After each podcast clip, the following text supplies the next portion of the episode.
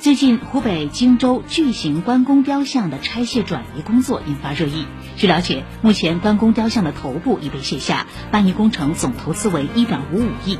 而当初整个项目建造共投入1.7亿多元。